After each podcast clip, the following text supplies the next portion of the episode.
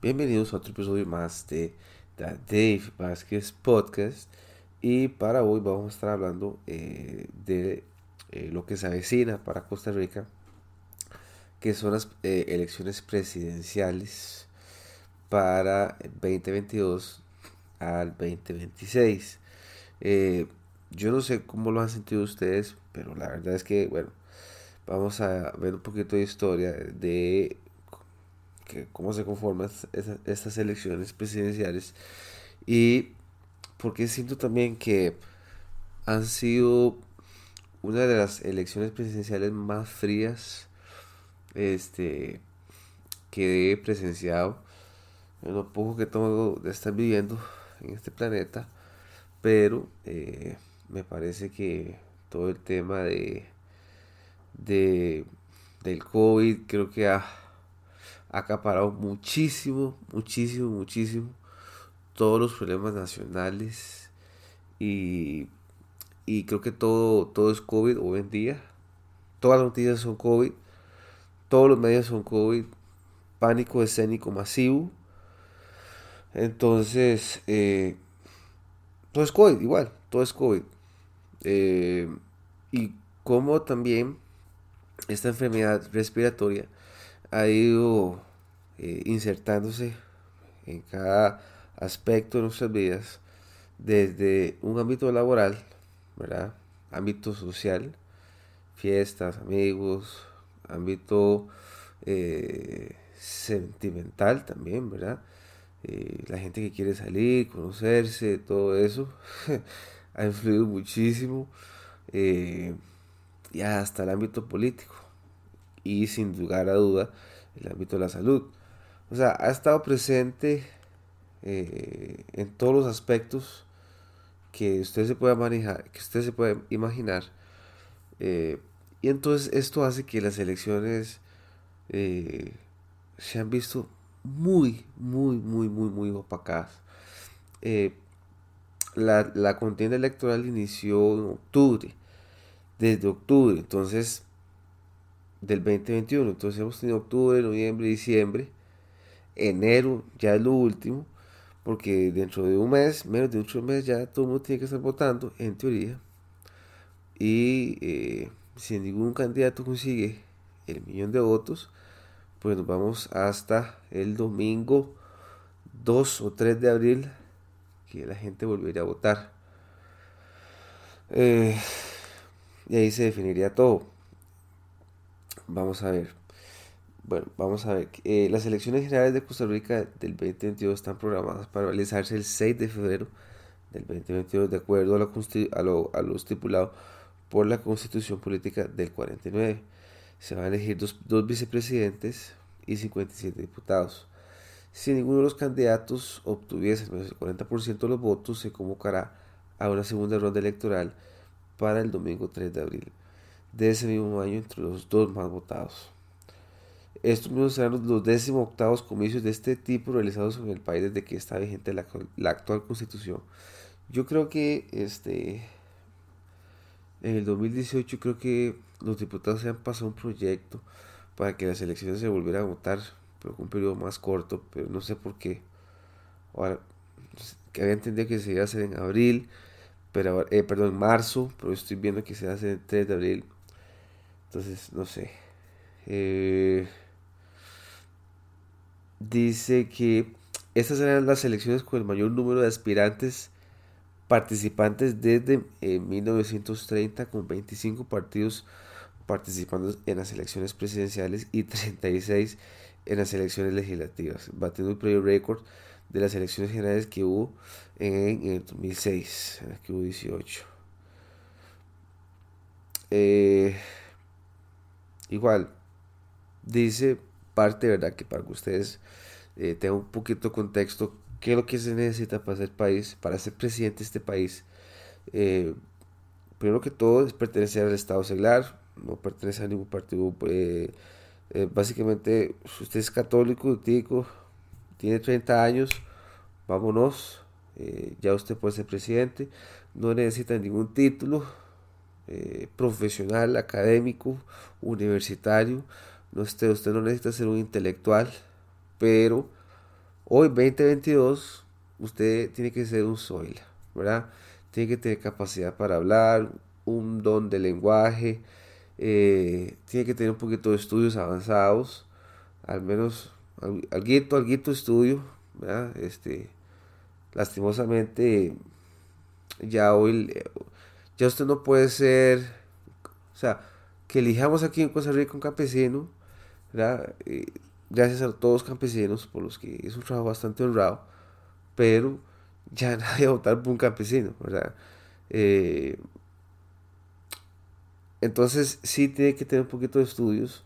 El presidente actual que tenemos, pues, eh, dentro de los medios lo alzaron, ¿verdad? Como una persona súper intelectual que fue a hacer, que hablaba inglés, este, tenía estudios en Inglaterra y ahora estaba en la internacional. Entonces, claramente estaba sobrecalificado para ser presidente, lo cual no es cierto, ¿verdad? Estos cuatro años, si ustedes ven, este, los dos primeros años de Carlos Alvarado fueron bastante normales. 2018 eh, creo que fue un año como primerizo, ¿verdad? Nos metieron el IVA a pura presión 2018, noviembre, hubo una este, psicosis del miedo entre montones de personas eh, que nos quisieron meter ese, esos impuestos hasta la sala. Creo que fue bastante condescendiente. Y a partir de ahí viene el 2019. También creo que fue un año pues suavecito, ¿verdad? Que el primer año eh, no hubo mayor cosa si no me recuerdo, no hubo tanto mayor escándalo. Creo que sí, eh, sí, a, a EPSI sí, sí se elaboraron ese, ese año de vicepresidenta y creo que la mandaron al congelador. Hay un campo ahí, este, X, eh, ¿verdad? Eh, creo que sí me parece 2019. Y ya después de ahí no se volvió a saber nada más de ella. Llegó el COVID y ya, para de contar. Para de contar, ¿verdad? Eh, hasta final de año del 2021 empezó a hacer esos viajes comunes ¿verdad? que hacen todos los presidentes. Eh, Beta marchamos. El 2020, año desastroso para el país. Y eso es cuando ustedes, ustedes mismos se dan cuenta que con el COVID, este, muchos gobiernos se dieron cuenta del grandísimo poder que tenían en las manos eh, para decidir cuándo usted puede trabajar y cuándo usted puede salir. Eh, cosa que me parece pavoroso. Yo siento que el gobierno, entre menos se meta en la vida del, del, ser humano, de la persona, y pague sus impuestos, este, no se meta en lo que, lo, que usted no se quiere meter, eh, que eso es el Estado. Pero cuando el Estado se dio cuenta, eh, los muchísimos estados de todo, este, de todo el, hemisferio del planeta de Western, que dicen, se dieron cuenta del grandísimo poder que tenían entre las manos. Y lo podemos ver en Estados Unidos, lo podemos ver en Austria, lo podemos ver en Francia, aquí en Costa Rica, un ministro de salud totalmente autoritario, para cuando puede usted trabajar, cuando no, y así se volaron montón de trabajo y así subir el desempleo, 2020, 2021, eh, con esto de los bonos también que hubo al principio del 2020. Eh, una locura, una locura. Pero volviendo al tema, este, pues sí, 30 añitos, pero yo también llego a pensar que Carlos Alvarado tiene, va, a cumplir 42 años este año. Eh, si llegara eh, a llegar ese presidente, otro muchacho, de la misma edad, ¿verdad? 42 años, no sé, no sé. Me deja mis dudas. Si Costa Rica volvería otra vez a depositar la confianza, tendría que ser muy, buenos debates, entre comillas debates, porque no son debates, todo está muy estructurado, todo está muy organizado y tal vez alguna finta ahí que se salga de algún candidato, que se salga de como esa zona confort y, ¿verdad? Eh, como fue Pisa hace cuatro años, pero no creo. El 6 y el 7 son. Es como lo más básico, ¿verdad? los que tienen mayor exposición. Eh, en fin, ¿verdad? Eh, si, no, si no quedaría en presidente como Figueres, ¿verdad? que la gente creo que tendría un poquito más de confianza, pero aún así eh, es, un, es, un, presidente que sería un presidente bastante odiado, bastante odiado me parece, por, creo que por todos, por todos, porque después de que se cae la luna de miel, de la van a entrar con todo, así es con todos los presidentes. Eh, el PLN es un partido, hoy en día es un partido progresista, eh, con bastante plata, pero sí Figueres, José María Figueres, que fue presidente del 94-98, sí es una persona bastante, bastante odiada en redes sociales. Eh, no tiene mucha popularidad, es una, es una popularidad negativa que tiene, no es positiva. Carlos Alvarado no ha tenido, eh, o sea, sí se le ha criticado bastante, pero, pero por ejemplo ustedes ven como un muchacho como, como Fabricio Alvarado, si dice que los árboles no tienen hojas, pues a todos se van a tomar la tarea de decir, no, sí, este, vea Fabricio, los árboles sí tienen hojas, todos los árboles tienen hojas, usted está incorrecto, ¿verdad? Y todo lo que venga de parte de Fabricio Alvarado, todo va a ser así, al igual que Figueres, pero eso yo no lo vi con, con Carlos Alvarado, no lo vi mucho con Carlos Alvarado, eh, ¿Por qué? Porque pertenece también a ese progresismo teco, eh, lo tiene muy a, favor a sus medios, aunque los medios lo critican, pero no es, no tiene eh, como esos titulares estructurados, viciosos, ¿verdad? Que violentan la integridad, la integridad humana, o sea, han sido muy suaves, siento yo, muy, muy suaves. así lo veo yo. Y si, siguiendo con, con el tema de las elecciones, eh, también podemos decir que, bueno, Carlos Alvarado, siento yo también, que yo les comentaba a algunos amigos que, que si Figueres se quiso tirar al presidente casi con 70 años otra vez, ¿verdad? En el 94 este era un muchacho, creo que te andaba por los 40, por ahí, casi rozando los 40, terminando los 40 eh, y si Carlos Alvarado hoy, hoy 2022 puede volver a tirarse 2000, 2045, ¿verdad? 2045, 2050, no creo, ¿verdad? Pero, pero sí, sí se volvería a tirar otra vez. O sea, no me cabe la menor duda que sí se volvería a tirar otra vez a, ser presidente porque es un cargo en el cual se tiene muchísimo poder, muchísima influencia, influencia, perdón, influencia, otro tipo de cosa, eh, pero eh, creo que creo que sí se volvió a tirar otra vez. Eh, para esas elecciones, como les dije, hay una grandísima cantidad de partidos, muchísima dilución del voto, muchísima dilución del voto, por los que aquí en todas las elecciones que van a llegar eh, no va a haber un presidente en primera ronda que vaya a votar, que vaya a obtener primer un millón de votos. Difícilmente, difícilmente. Con 25 partidos, el voto se diluye muy fácil, muy, muy fácil. Eh, si nos vamos a Estados Unidos, solo hay dos partidos, claramente que ahí son tres debates televisivos y unas elecciones ya, dos, y vámonos, y ahí está el presidente. Eh, ¿Quiénes están aquí? Bueno, eh, dentro de estos partidos eh, podemos ver que bueno, está Oscar, Oscar López, que es el partido Pase, Wilmer Ramos, Cristian Rivera, que es un cirujano, Rolando Araya, por el partido Costa Rica Justa, Encuentro Nacional, José María Villalta, Frente Amplio, Grey Moya, Fuerza Nacional, Walter Céspedes, que siempre se tiran todas.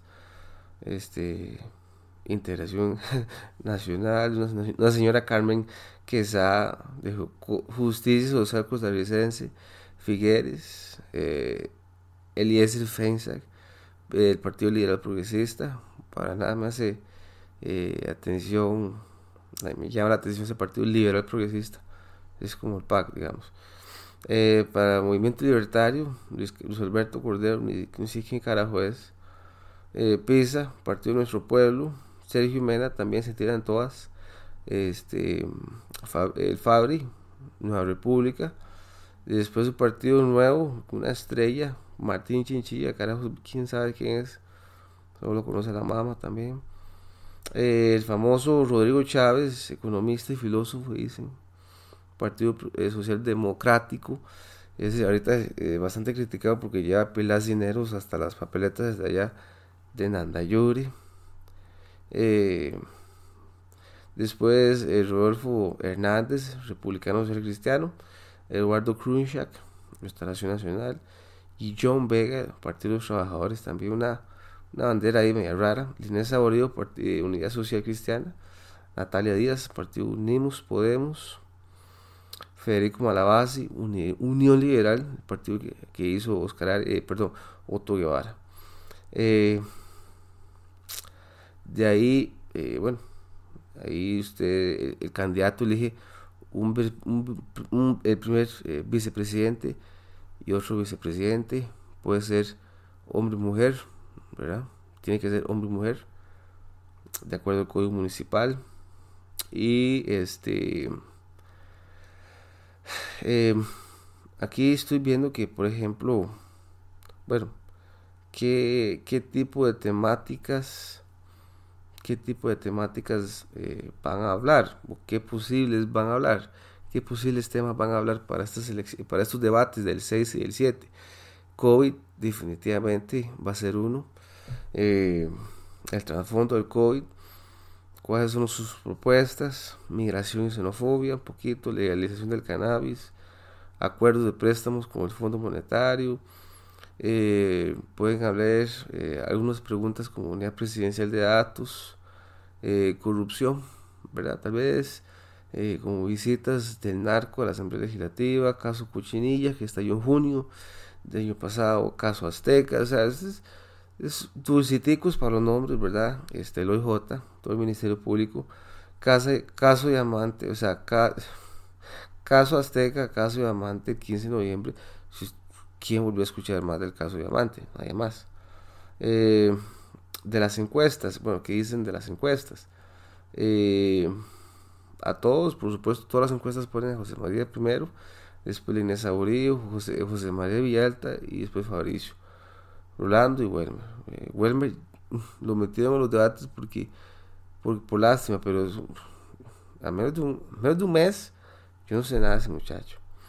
Eh, ¿Verdad? Eh, sí está. Sí está un poquito ralitos de, candidatos, diría yo, para estas elecciones 2022. iguales que todas. Iguales que todas iguales que todas las elecciones. 2014, eh, Luis Guillermo Solís era un productor nuevo, la gente votó por él. Eh, ya no quería más del, bipartidismo. Eh, acuérdense que en ese entonces la unidad creo que era un partido totalmente en la sombra, en la oscuridad. liberación con Johnny Araya, o sea, nadie, nadie quería más de liberación. Entonces salió Luis Guillermo Solís, nueva opción, y resultó igual, un fracaso, fracaso total. Eh, llegó 2018 y volvieron a votar por otro producto nuevo, ¿verdad? Porque Fabricio Alvarado abrió la bocota en segunda ronda y también se lo fumaron. Eh, y quedó Carlos Alvarado, que los medios lo ayudaron muchísimo muchísimo, ayudaron los medios. Y, y ahora, pues bueno, que siento yo que igual sigo sosteniendo, sigo sosteniendo que, que para estas elecciones, primero que todo, nadie habla de que, de que, por ejemplo, para las elecciones ahorita del 2022, la forma de que se vaya a votar, bueno, claramente que va a ser con mascarilla, pero, pero yo no sé, esa, es, e, esa, ese distanciamiento social, si se va a aplicar para la gente que vaya a votar, eh, no creo que la gente vaya a votar muchísimo. Siento que el, el, abstencionismo va a crecer, va a crecer bastante. Eh, si imagínense ustedes que son casi casi 3, 3, millones de papeletas que se emite, el Tribunal Supremo de Elecciones y solo vota millón, millón ochocientos, que menos de, sí, menos de 3 millones. Entonces, eh, el abstencionismo va a ser bastante grande. No sé si vayan a haber muchísimas filas por esto del tema de distanciamiento social. Si van a ser muchas filas, la gente se va a volver. No va a hacer fila para votar. Eh, eso es lo que yo lo veo así. Eh, y ya después veremos, de segunda ronda. Pero, como lo veo, sería Fabricio Alvarado y José María Figueres quienes llegarían a segunda ronda.